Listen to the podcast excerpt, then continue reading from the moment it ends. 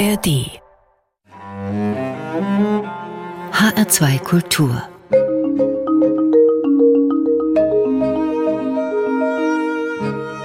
Doppelkopf Heute am Tisch mit dem Schriftsteller Burkhard Spinnen und Juliane Spatz als Gastgeberin. Burkhard Spinnen ist ein sehr vielseitiger Autor. Er schreibt Romane und Erzählungen, knöpft sich gerne den Durchschnittsmenschen vor. Er hat die Biografie eines schwäbischen Unternehmers aufgeschrieben, aber auch zwei Kinderbücher, Essays, Glossen und Rezensionen gehören zu seinem Werk. Er hat eine Liebeserklärung an das analoge Buch verfasst, an verschiedenen Hochschulen im Fachbereich Germanistik gelehrt, saß viele, viele Jahre in der Jury des Ingeborg-Bachmann-Preises bei den Tagen der deutschsprachigen Literatur in Klagenfurt und hatte dort auch für sechs Jahre den Juryvorsitz inne. Anlass für unser Gespräch ist nun ein schmales Büchlein von Ihnen, Burkhard Spinnen, Titel Und alles ohne Liebe, Theodor Fontanes zeitlose Heldinnen. Was verbindet Sie mit Fontane, Burkhard Spinnen? Der Geburtstag. Ich habe am 28. Dezember Geburtstag. Ich weiß, wie das ist, wenn keiner kommt, weil alle weg sind oder was anderes feiern. Nein, im Ernst, ich hatte, wie man so sagt, Fontane nicht in der Schule und habe dann schon mit etwa 30 zum ersten Mal von Fontane etwas gelesen, weil ich einen damals allmählich etwas peinlichen weißen Fleck im Lektürekanon eines damals noch angehenden universitären Literaturwissenschaftlers auffüllen wollte. Effi Briest habe ich erstmal vermieden. Ich habe Irrungen, Wirrungen gelesen und war vollkommen begeistert davon.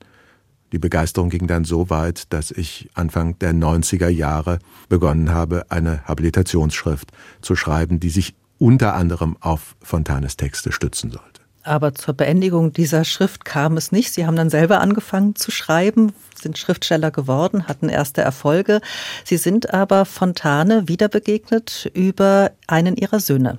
Ja, das war dann etwa zehn Jahre später, als ich mit so einem Ohr hörte, dass da offenbar mein Lieblingstext, Irrungen, Wirrungen, im Schulunterricht meines älteren Sohnes auftauchte und keineswegs Begeisterung auslöste.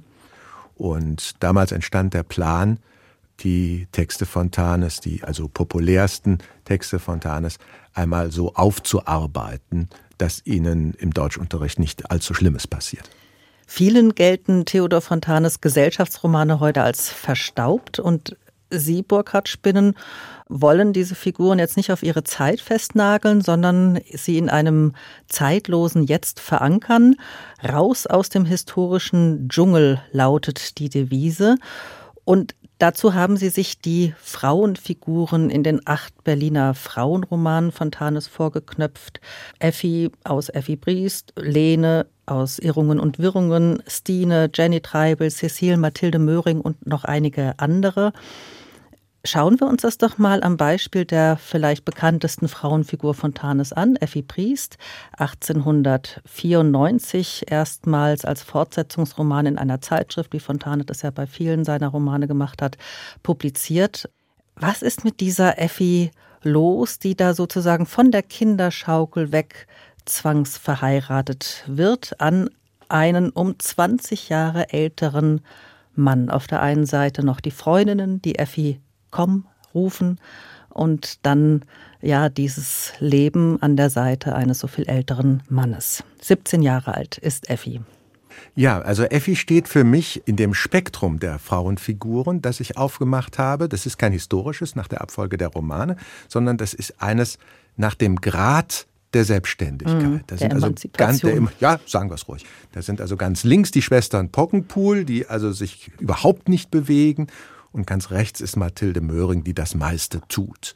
Und Effi ist doch ziemlich nah an den Puggenpool-Schwestern da dran, indem sie nämlich, nachdem ihr dieses ungeheure Verbrechen angetan worden ist, dass man sie aus ihrer Kindheit herausreißt und ihre eigene Mutter wirft sie quasi ins Bett eines Mannes, der um ein Haar einmal ihr Liebhaber gewesen wäre. Das ist also psychologisch gesehen, abgesehen davon, dass es also so zeitlos wie modern ist. Es ist eine Katastrophe.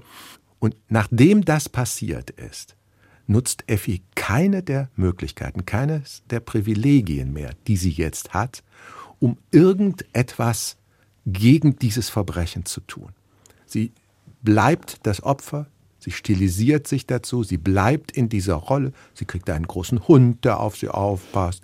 Sie kriegt eine Angestellte, die Mutterersatz bildet. Sie kriegt ein Kind, das aber auch mehr sowas ist, dass man wie so kleine Mädchen, die das im Wagen Spielzeug. so vor sich hinschieben. Ansonsten kümmern sich andere darum. Und sie unternimmt überhaupt nichts, um sich aufzulehnen gegen das, was mit ihr getan wurde. Und selbst als sie Ehebruch begeht, ist ja nicht sie die Treibende, sondern sie lässt es quasi über sich ergehen und ist auch froh, als es sang- und klanglos erstmal wieder vorbei ist. Und als es dann entdeckt wird und es zum Duell kommt zwischen ihrem Ehemann und Krampas, auch da ja, verfällt sie in Hilflosigkeit, sie wird verstoßen. Das ist natürlich grausam, was damals mit ja. ihr passiert, das Schicksal, was Fontane ihr zuschreibt. Mhm. Aber ja, sie stirbt an gebrochenem Herzen. Ja. Sie kommt aus diesem Effi-Com-Moment nie heraus. Und ich denke, das ist eine Haltung eines jungen Menschen. Eine Haltung, eine Reaktion auf eine Beschädigung, die man durchaus auch vor dem Hintergrund der Haltung junger Leute heute besprechen kann. Das ewige Kind. Ja. Als wir Abitur machten, haben wir uns den Zettel geben lassen, haben zwei Flaschen Champagner aus dem Lehrerzimmer geklaut und sind abgezogen. Tschüss, Penne, auf immer. Ich habe zwei Abiturfeiern meiner Söhne miterlebt. Da liegt sich alles weinend in den Armen. Als wenn jetzt die schönste Zeit des Lebens für ewig und drei Tage vorbei wäre. Und Führerschein, eigene Bude und so weiter, das ist ja alles nichts, denn früher war es so schön. Das finde ich komisch. Und ich glaube, man kann mit jungen Leuten sehr gut darüber diskutieren, a, wie man sich gegenüber einem Vergehen, einem Verbrechen der Eltern verhält und b, was es denn eigentlich damit auf sich hat, diese Privilegien der Kindheit nicht abstreifen zu wollen. Da mhm. überkreuzen sich alte Strukturen aus dem 19. Jahrhundert und neueste aus dem 21. Und ich denke, das ist nicht so aufwendig, daraus einen richtig spektakulären, aufregenden Unterricht zu machen. Und wenn wir uns nochmal die Mutter angucken von Effi, die ja natürlich das Beste nur für ihr Kind möchte, wie alle Eltern, aber da stecken auch ganz viel heutige Helikoptereltern drin. Also das Modewort, was man für die Eltern heute hat, die sich über ihre Kinder stülpen. Also da kriegen Sie mindestens zwei Hollywood-Genres mit bedient. Auf der einen Seite eben die Eltern, die das Beste wollen und ihre Kinder dabei möglicherweise nicht nur helikoptern, sondern auch verbiegen und schädigen. Und sie haben auf der anderen Seite das ganze psychologische Panorama des ungelebten Lebens.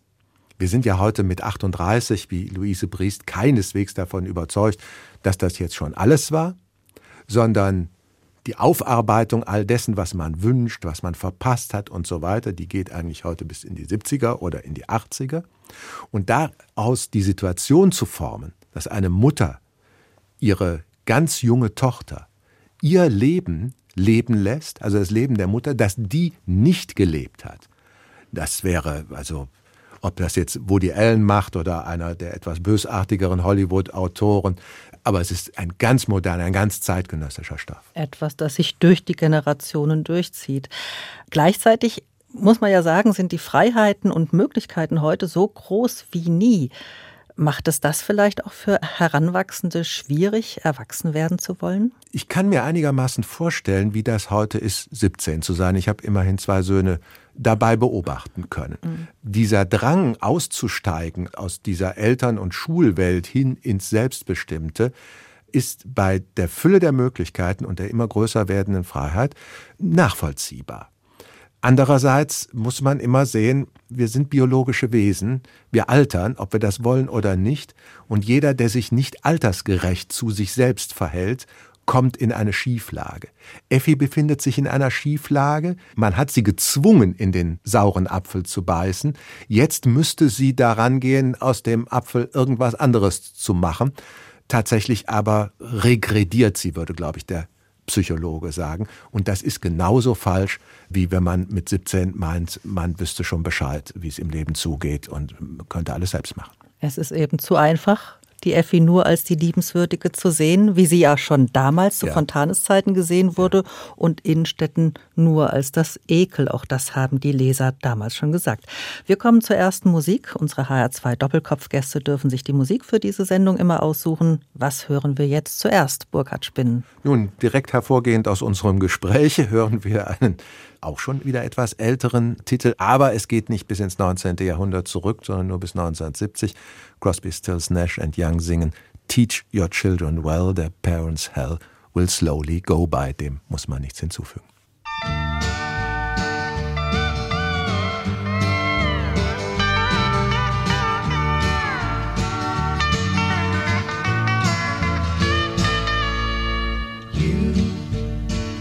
who are on the road must have a code that you can live by. And so become yourself because the past is just a goodbye. Teach your children well their father's hell did slowly go by and feed them on your dreams. The one they picked, the one you know by. Don't you ever ask them why, if they told you you would cry. So just look at them and sigh.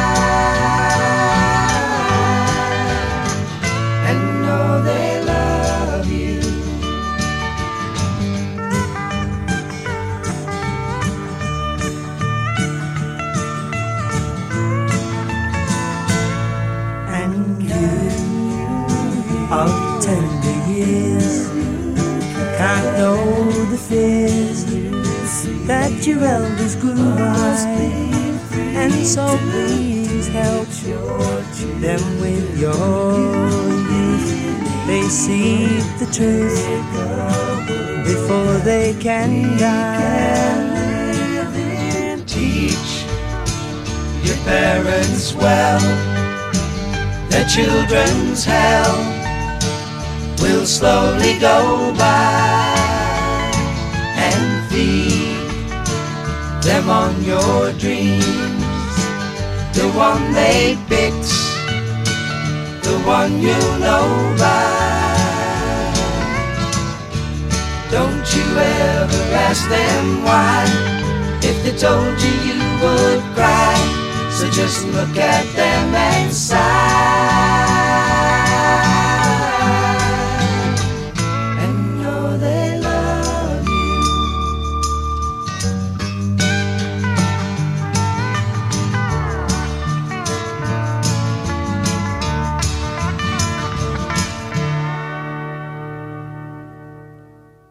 Teach Your Children von Crosby, Stills, Nash Young aus dem Jahre 1970 hier in HR2 Kultur.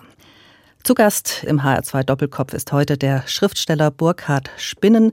Gastgeberin ist Juliane Spatz. Und wir sprechen über die zeitlosen Heldinnen des Schriftstellers Theodor Fontane, über Effi Priest, das ewige Kind, über Helikoptereltern, und so ein bisschen über die Verklärung der Kindheit heute haben wir eben gesprochen. Es gibt aber ja auch durchaus emanzipiertere, selbstständigere Frauen bei Fontane, auch in Effi Bries, zum Beispiel die Sängerin Marietta Tripelli. Mhm. Aber Sie betonen auch in Ihrem Buch Burkhard Spinnen, dass Fontane diese Frauen, also Marietta jetzt zum Beispiel, ohne Ehemann leben lässt. Sei mal dahingestellt, ob sie keinen gefunden hat oder keinen gewollt hat. Und Sie schreiben weiter, ich zitiere jetzt aus Ihrem Buch und alles ohne Liebe, solange die Männer bloß eine seelenlose Verkörperung der gesellschaftlichen Regeln sind, lebt es sich wahrscheinlich um einiges leichter ohne sie. Jetzt haben Sie sich in Ihrem Buch zwar auf die Frauen konzentriert, aber Sie streifen natürlich auch die Männer. Was ist mit denen los in Fontanes Romanen, zum Beispiel bei der Effi?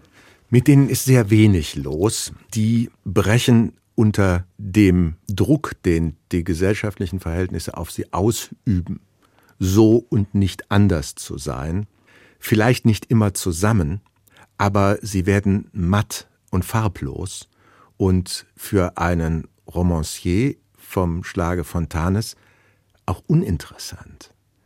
Er hat gegen Ende seines Lebens, ohne dass er das sehr laut gesagt hätte, das Ende des bürgerlichen Zeitalters, das Ende des Gesellschaftssystems des 19. Jahrhunderts ziemlich klar vor Augen gesehen. er selbst hat mit diesem Ende nicht unbedingt geliebäugelt. Er war seit 48 kein ausgesprochener Revolutionär mehr, aber er war ein kritischer und sehr hellsichtiger Beobachter seiner Zeit. Und die Männer, die vorkommen, repräsentieren eigentlich insbesondere die Unbeweglichkeit des Systems, auch wenn sie vom System nach wie vor aufs stärkste privilegiert werden. Solche Figuren aber sind literarisch eher uninteressant. Wer will wissen, was aus Gerd von Innstetten wird? Das ist einem herzlich egal. Man hat ihn dabei beobachtet, wie er seine eigenen besseren Erkenntnisse totgeschlagen hat und so jemandem ist die Hölle eh schon sicher, wie die genau die aussieht, interessiert dann nicht mehr. Er weiß, dass das Duellieren eigentlich zu nichts ja. führt. Er bekennt ja. sich sogar immer noch zur Liebe zu Effi, aber er meint, die Gesellschaft fordert es von ihm. Und ja. dann handelt er ebenso und es kommt zum. Wobei er Duell. selber diese Forderungen und diese Gesellschaft auch nicht mehr wirklich akzeptiert und einsieht, dass das seine Richtigkeit hat. Und so zieht sich das ja durch die ganzen Frauenromane eigentlich Fontanes hindurch. Das sind mehr oder weniger, heute würde man sagen, so ein bisschen Weicheier, diese Kerle, die wir da bei Fontane finden. Kommen wir aber nochmal zurück zu den Frauen, denn es bleiben ja nicht alle in dieser kindlich hilflosen Rolle wie die Effi. Es gibt ja durchaus Patente.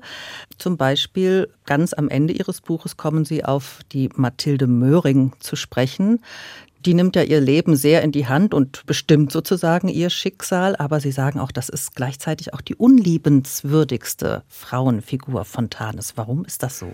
Es ist die komplizierteste. Tatsächlich hat Fontane das Buch zu Lebzeiten ja gar nicht zum Druck freigegeben. Für mhm. mich ist es immer so etwas wie das Bindeglied zu einem Fontane, den wir nicht mehr erlebt haben. Heute wäre er mit Sicherheit wie alle Menschen, die damals in ihren 70ern gestorben sind, noch zehn Jahre älter geworden. Was hätte er dann gemacht? Wie wäre er über den Punkt hinweggegangen, zu sagen, ich zeige nicht nur die Schwächen des existierenden Systems, sondern ich mache Ausblicke auf das, was vielleicht kommen wird. Und ganz am Ende von Mathilde Möhring gibt es ja diesen Blick auf eine selbstgewählte, selbstbewusste Berufstätigkeit mhm. einer jungen Frau, die einmal alles darauf gesetzt hat, durch Verheiratung etwas anderes zu werden als das, was sie ist oder was sie zu werden droht, nämlich noch weiter im sozialen Stand abzusinken.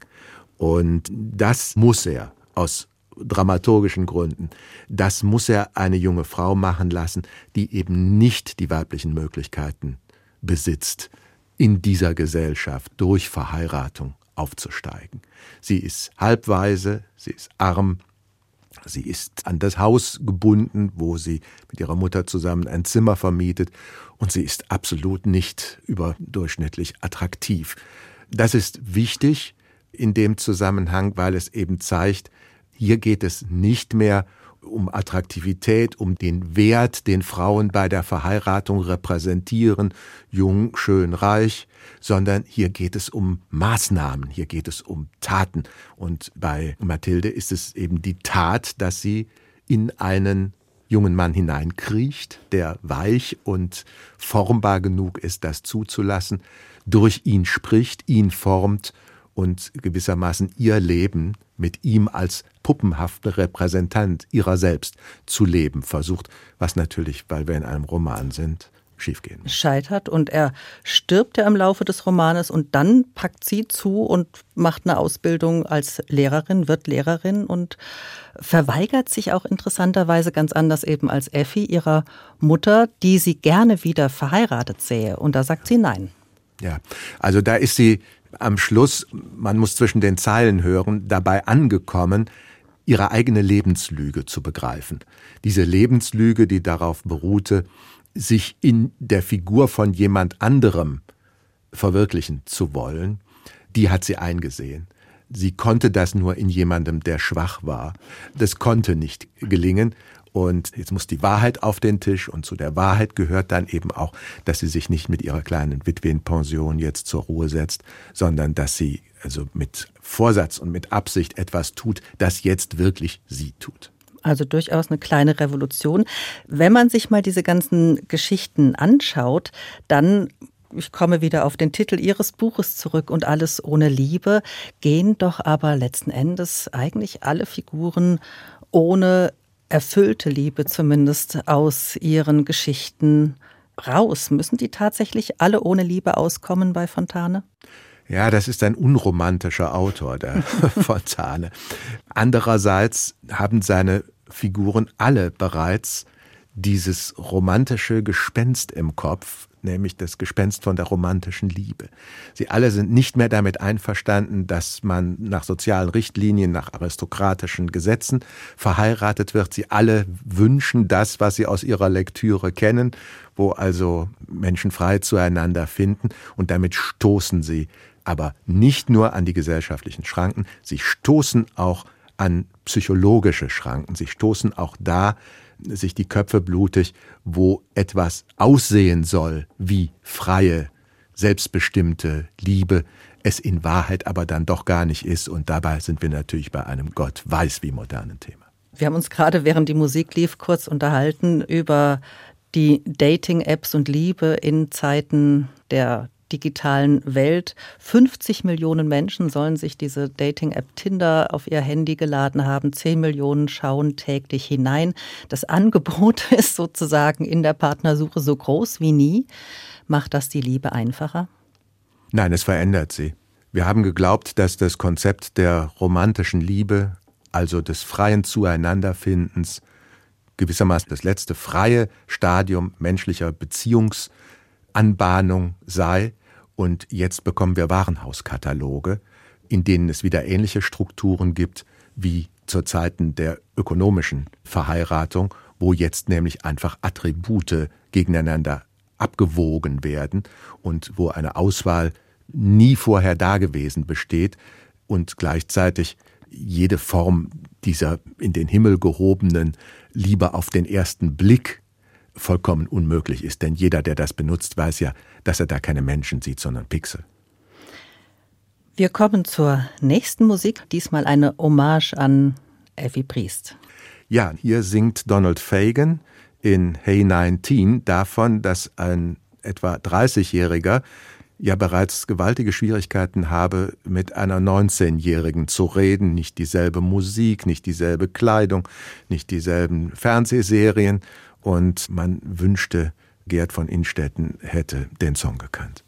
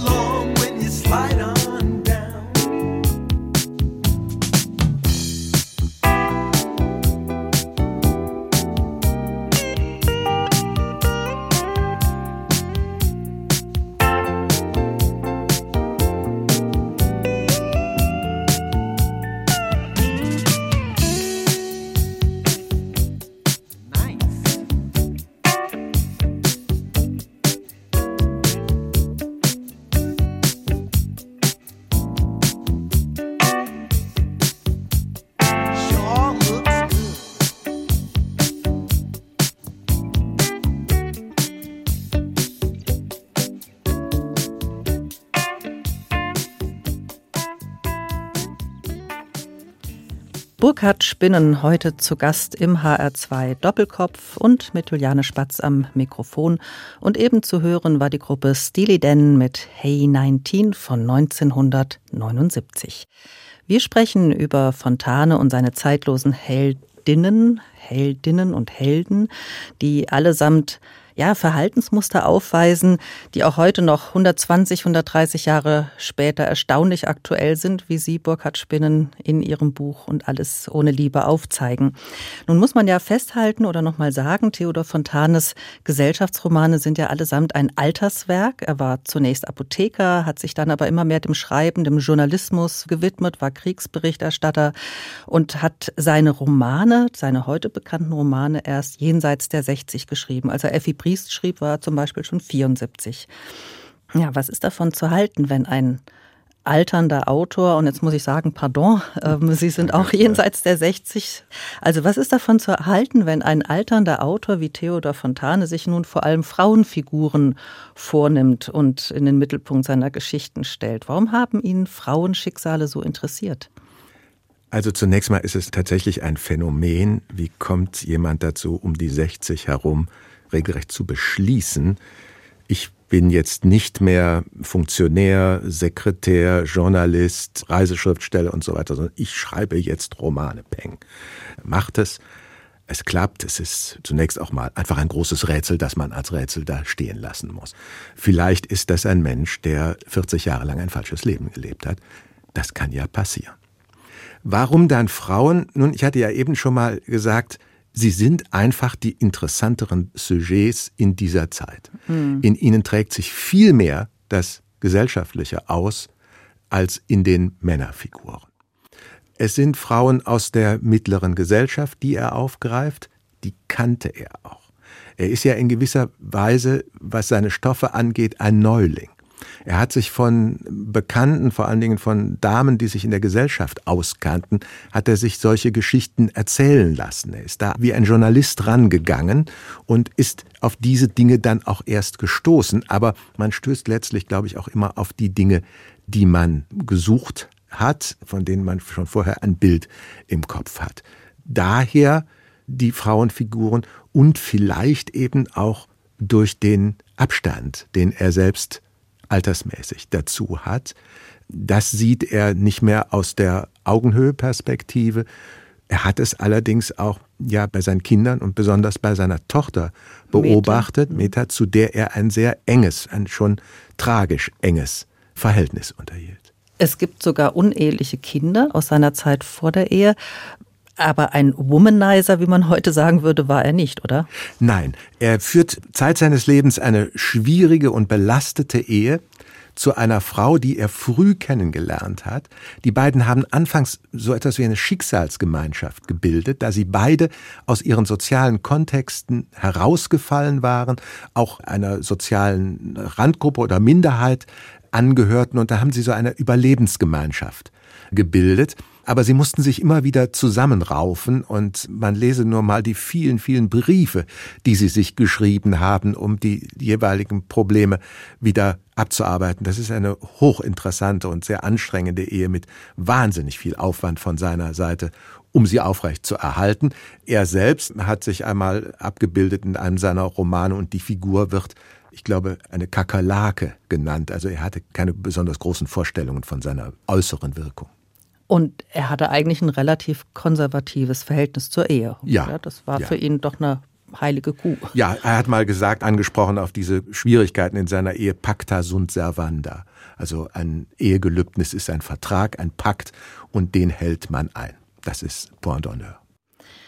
Die Frauen bei Fontane und wenn wir uns jetzt ihren Geschichten mal zuwenden, da sind die zentralen Figuren ja überwiegend Männer. Das sind gescheiterte oder scheiternde Männer, das sind irritierte Männer, das sind Männer, die an ihre Widersprüche stoßen, das sind Männer, denen sehr Skurriles widerfährt. Einer zum Beispiel erfährt erst an seinem 35. Geburtstag, dass er einen Zwillingsbruder hat. Es sind aber doch fast durchweg Männer. Warum? Ich glaube, ich gehöre zu der nicht gerade kleinen Gruppe von Schreibenden, die mit dem Schreiben beginnen, um ihre eigene Situation zu beleuchten, sich zu verwandeln, aber nicht so weit zu verwandeln, dass sie dann etwas ganz anderes sind, sondern sich zu verwandeln in andere Möglichkeiten oder Varianten ihrer selbst, um dann in Geschichtenkonfrontationen sich selbst die eigene Entscheidungsfähigkeit oder Unfähigkeit zu überprüfen. Und der Impetus, einen ganz großen Sprung in ein anderes Wesen zu tun, und der größte Sprung ist ja der über die Geschlechtergrenze hinweg, denke ich mal, das ist mir nie nahe gekommen. Flaubert hat auf die Frage, warum er eine von ihren Leidenschaften durchtobte, sinnliche Frau so intensiv darstellen könnte, gesagt, ja, die Madame Bovary, das sei er selbst. Also in mir ist keine Madame Bovary, das muss ich akzeptieren, auch wenn es manchmal etwas schmerzlich ist. Nun, wenn ich so alt werde wie Fontane, habe ich ja noch ein paar Jahre, mal schauen. In Ihrem Roman Rückwind erzählen Sie von Hartmut Trössner, der als Kind schon weiß, dass er mal die Firma seines Vaters übernehmen soll. Und da haben wir wieder diese gesellschaftlichen Zwänge, die ja auch bei Fontane eine ganz große Rolle spielen. Trössner wehrt sich als Jugendlicher, als junger Heranwachsender zunehmend dagegen, aber letzten Endes entkommt er diesem Schicksal nicht und ergibt sich da rein ja, dieses Gefangensein im gesellschaftlichen Korsett, in den Erwartungen, die auch Familie an einen stellen, an jeden von uns. Ist das für Sie auch ein ganz großes Thema? Ich glaube, das ist das bleibende Thema unserer Epoche. Wie gehen wir damit um, dass uns zwei Dinge in die Wiege gelegt werden? Links, füg dich ein, werde was, Orden, Titel, Geld und rechts die genauso laute, starke Aufforderung, werde der du bist, verwirkliche dich, schau in dich hinein, tu nur das, was du wirklich willst. Und das gibt einen Widerstreit, den gibt es immer. Und der war zu Zeiten mal sehr stark, wo das gesellschaftliche Korsett sehr stark war. Aber das heißt nicht, dass er nicht auch stark ist, wenn die gesellschaftlichen Verpflichtungen nicht so stark sind. Die Verpflichtung, Mann selbst zu sein, ist auch eine große Forderung. Denken Sie nur daran, wie von Frauen heute, wie selbstverständlich erwartet wird, im Beruf und in Familie und als Mutter quasi zu reüssieren und wie also nur immer in so einem Nebensatz gesagt wird, dass das ja schon recht schwierig sei. Das kann auch mal unmöglich sein. Und das gilt für Männer genauso. Fontane schrieb mal über den modernen Roman, er solle ein Bild der Zeit sein, der wir selbst angehören. Würden Sie das so unterschreiben? Ja, also das ist seine Konzeption des Zeitromans. Für mich ist das jedenfalls immer die treibende Kraft. Ich möchte verstehen, wo ich lebe ich möchte etwas mehr ahnen von dem, was hinter den Dingen und dann wieder noch weiter hinter den Dingen steht. Ich verfolge wie jeder andere, jedenfalls die meisten Menschen auch politisches, kulturelles, soziales. Aber ich würde gern und vor allen Dingen je älter ich werde, so etwas spüren wie wie den Geruch, den Geschmack des Zeitalters. Und den habe ich eigentlich äh, nie in politischen Reden oder Manifesten gefunden, sondern immer nur in literarischen Texten. Nun habe ich ja gerade gesagt, dass Sie hauptsächlich Männerfiguren für Ihre Geschichten und Ihre Romane wählen. Ganz so stimmt das ja nicht in Ihrem Roman Rückwind. Da gibt es ganz wichtige Frauenfiguren, die die Figur dieses Hartmut Trössners begleiten und zu seinem Werden beitragen. Der Roman erzählt ja sozusagen aus der Rückschau vom Scheitern ausgehend die Geschichte dieses Mannes. Spannend ist diese mysteriöse Iris Rebecca Ismene Lena, die ja fast den gesamten Roman hindurch Hartmut Trössner begleitet. Was ist das für eine Zeitgenossin, die mit ihren Namen auch ständig ihre Identitäten wechselt? Ich habe zwei Blicke auf sie. Der eine Blick ist der, dass sie eine Art Schutzengel ist. Schutzengel werden überwiegend weiblich dargestellt. Sie beschützt Trossner an diesem seinem Berliner Tag. Sie ist aber auch eine Abenteurerin. Sie ist jemand, der sich in eine bestimmte Situation hineinstürzt, um die dann doch gravierend zu bestimmen. Sie ist beinahe auch etwas wie eine Erobererin, aber ich darf den Schluss von diesem Buch unmöglich hier im Sender Nein, das geht preisgeben. nicht. Dockt sie auch so ein bisschen an die Digital Natives an, die ja nun auch ständig ihre Identitäten wechseln können im Netz? Wir hatten eben schon darüber gesprochen, dass Lebenskonzepte manchmal in veränderter Form wieder auftreten. Also die Heirat, bei der abgewogen wird, welche Gutsbesitzerstochter hat denn die größte Mitgift, welche Äcker grenzen an die unseren und so weiter, die wird ja abgelöst von diesem Katalog von Männern und Frauen im Internet, in denen man sich also aussuchen kann, wo ist denn das beste Arrangement von Geld, Erfahrung, gutem Aussehen, passenden Hobbys und so weiter. Und das gilt auch für anderes, wobei man sagen muss, es geht immer alles quer durcheinander dieses romantische sich hineinträumen in Rollen, in Figuren, was man also da um 1800 herum den jungen Frauen, auch den jungen Männern gerne verbieten wollte, weil das mhm. den Realitätssinn schwächt, das kommt ja nun wieder in den digitalen Angeboten zur Veränderung der Existenz.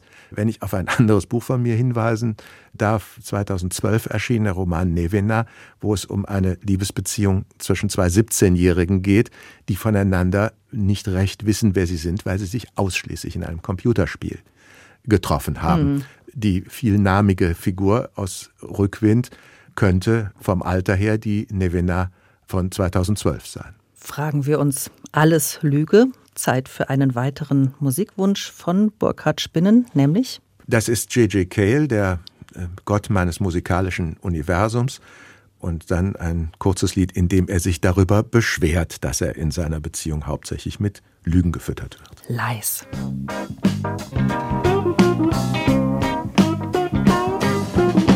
You told me this, you told me that, you tried to tell me telling me where it's at.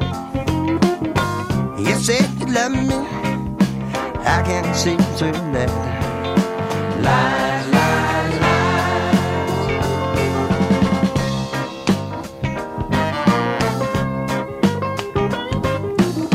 You left me hanging, hanging from a limb. You said you love me, then you left with him. Lord, I see it in your eyes.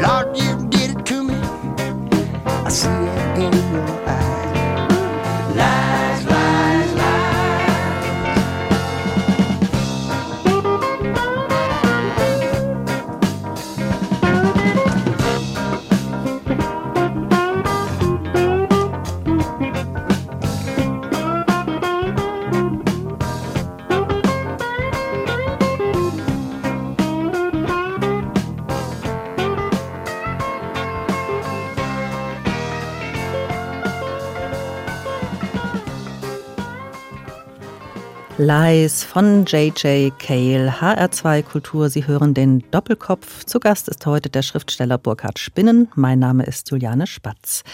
Burkhard Spinnen wurde 1956 in Mönchengladbach geboren, wo er auch aufwuchs. Nach dem Abitur ging er dann zum Studium der Germanistik, Publizistik und Soziologie nach Münster. Dort lebt und arbeitet er nach wie vor, also seit gut 40 Jahren, kommt das so hin? Ja. Burkhard Spinnen, Wahlheimat oder Zufall? Nein, das war am Anfang ein reiner Zufall. Es ging um eine bestimmte Fächerkombination. Es ging darum, Publizistik als Hauptfach zu studieren, um den Eltern klarzumachen, das ist eine Ausbildung, das ist eine seriöse Ausbildung. Und es ging auch darum, nicht zu weit von zu Hause weg zu sein und nicht zu nah dran. Und die ersten zehn Jahre habe ich von Münster nur das gesehen, was man so sieht, wenn man aus so einem Tunnel auftaucht, wenn man so am, am Zielort angekommen ist und dann wieder zurück. Dann habe ich eine Münsteranerin geheiratet, dann habe ich zwei Kinder bekommen, die Münsteraner sind und mittlerweile bin ich sehr gerne hier und werde auch hier bleiben. Hier in Münster sitzen wir auch im Studio. Wir gehen jetzt aber nochmal zurück in Ihre Jugend- und Schulzeit nach Mönchengladbach. Anliegen Ihres Buches und alles ohne Liebe, Theodor Fontanes zeitlose Heldinnen, ist ja aufzuzeigen, dass Fontanes Romane auch jungen Menschen heute noch eine ganze Menge zu sagen haben. In einem anderen Buch, Auswärtslesen mit Literatur in der Schule, haben Sie mal geschrieben, die fundamentale Aufgabe, die Literatur nicht nur im Unterricht, sondern im Leben erfüllen sollte, ist, das Rätsel des Textes als Rätsel der eigenen Existenz zu verstehen. Und genau diese Spur legen Sie ja in Ihrem Buch im Falle Fontanes nun aus. Nun erleben junge Menschen ja aber das Leben auf der einen Seite und Schule auf der anderen Seite oft als sehr unvereinbare Gegensätze. Schullektüre ist nicht unbedingt die Lektüre, die man auch privat liest. Können Sie sich noch an Ihren Literaturunterricht erinnern? Ja, ganz hervorragend. Ich habe in neun Gymnasialjahren drei Lehrer gehabt. Der erste war für die Grammatik zuständig und fürs wirkliche Lesen und Schreiben lernen. Der Mittelstufenlehrer war ein Vertriebener aus Ostpreußen, der dafür da war, Gefühl und Emotion in die Texte hineinzutragen, die wir lasen. Und dann kam vier Jahre vor dem Abitur ein frisch gebackener junger Assessor, ein waschechter 68er in unsere Klasse, der also Aufmerksamkeit, Intensität und auch ein hohes intellektuelles Maß bei der Behandlung von Texten forderte. Vorher hatten wir uns so ein bisschen emotional und grammatisch durchgewurschtelt. Nun wurden Grammatik und Sentiment zusammengebracht. Der Unterricht war anstrengend, aufregend, aber es war das intensivste, das ich in der ganzen Schulzeit erlebt habe. Es war das prägendste, es waren die Jahre, die mir Mut gemacht haben, meinen Eltern gegenüber zu sagen, ich werde kein Techniker oder kein Naturwissenschaftler, obwohl ich mit Bedacht auf ein mathematisch-naturwissenschaftliches Gymnasium geschickt worden war und mich dort anfangs auch richtig fand. Am Ende dieser vier Jahre, also zum Abitur, stand für mich fest, was ich machen wollte. Und ich war auch durchdrungen davon, dass das etwas Wichtiges, etwas Richtiges ist und nicht ein, ein abgedrehter Zeitvertreib. Sind Sie dann über die Schule zur Literatur, zum Lesen gekommen? Zum Lesen bin ich durch eine existenzielle Einsamkeit gekommen. Ich habe keine Geschwister. Ich bin in einem Bauerndorf groß geworden, wo wir als Zugereiste, als Fremde galten. Ich kann mir heute wunderbar vorstellen, wie das ist, wenn man emigriert. Ich habe die ersten zehn Jahre in einer Art Emigration verbracht. Dazu kam noch, dass ich einen komischen Vornamen hatte, Sommersprossen und rote Haare. Also erzähl mir keiner was vom Mobbing. Also bin ich relativ schnell nach der Schule wieder nach Hause und habe gelesen, was ich in die Finger bekam. Bücher sind das Beste, das Funktionierendste, das Gelingendste und das Ertragreichste, das man gegen Einsamkeit und die Nachstellung seiner Mitmenschen tun kann. Und dann kam mit der Gymnasialzeit eben eine Art Struktur in die Lektüre hinein. Ich habe tatsächlich meinen Deutschlehrer Günter Gerd, ich sage den Namen mal, um Literaturlisten gebeten, die er mir gemacht hat. Die habe ich in der Stadtbibliothek ausgeliehen und abgearbeitet. Gab es bei Ihnen zu Hause Bücher? Nein, nicht ein einziges. Meine Eltern kommen aus einfachen Verhältnissen. Mein Vater hat sich nach dem Krieg dramatisch emporgearbeitet, ein sozialer Aufstieg, den ich niemals wiederholen könnte. Da müsste ich jetzt Bill Gates sein aber Literatur und überhaupt alles Schöngeistige, Musiktheater und so weiter spielten keine Rolle in meinem Elternhaus. Nun die Frage, wie kommt also Fontane zur Jugend heute? Im Wesentlichen würde ich sagen, durch Vermittler. Es geht wie im Club der Toten Dichter darum, dass jemand vorne aufs Pult steigt und sagt, was wir jetzt machen, ist nicht Curriculum, sondern wir machen jetzt etwas Großartiges. Ich bin der festen Überzeugung, dass man mittlerweile in Berliner Schulklassen ziemlich gut Romeo und Julia machen kann. Obwohl das ein komplizierter, gereimter Text ist von einem Autor, der noch 200 Jahre älter ist als Fontane. Aber jeder junge 16-Jährige, jede junge 16-Jährige in Berlin oder anderen Ballungszentren in Deutschland weiß, wie das ist, wenn man den Freund, den man haben möchte, die Freundin, die man haben möchte, nicht haben darf, weil die Eltern das für den Gott sei bei uns halten. Geht sehr gut. Wenn man daran geht, vom Pult aus, von oben, nicht dahinter sitzend, Fontane-Texte auf das nicht zu reduzieren, auf das zu konzentrieren, mhm. was sie als Essenz haben, dann kann man mit denen auch einen sehr vernünftigen, einen sehr engagierten Unterricht machen.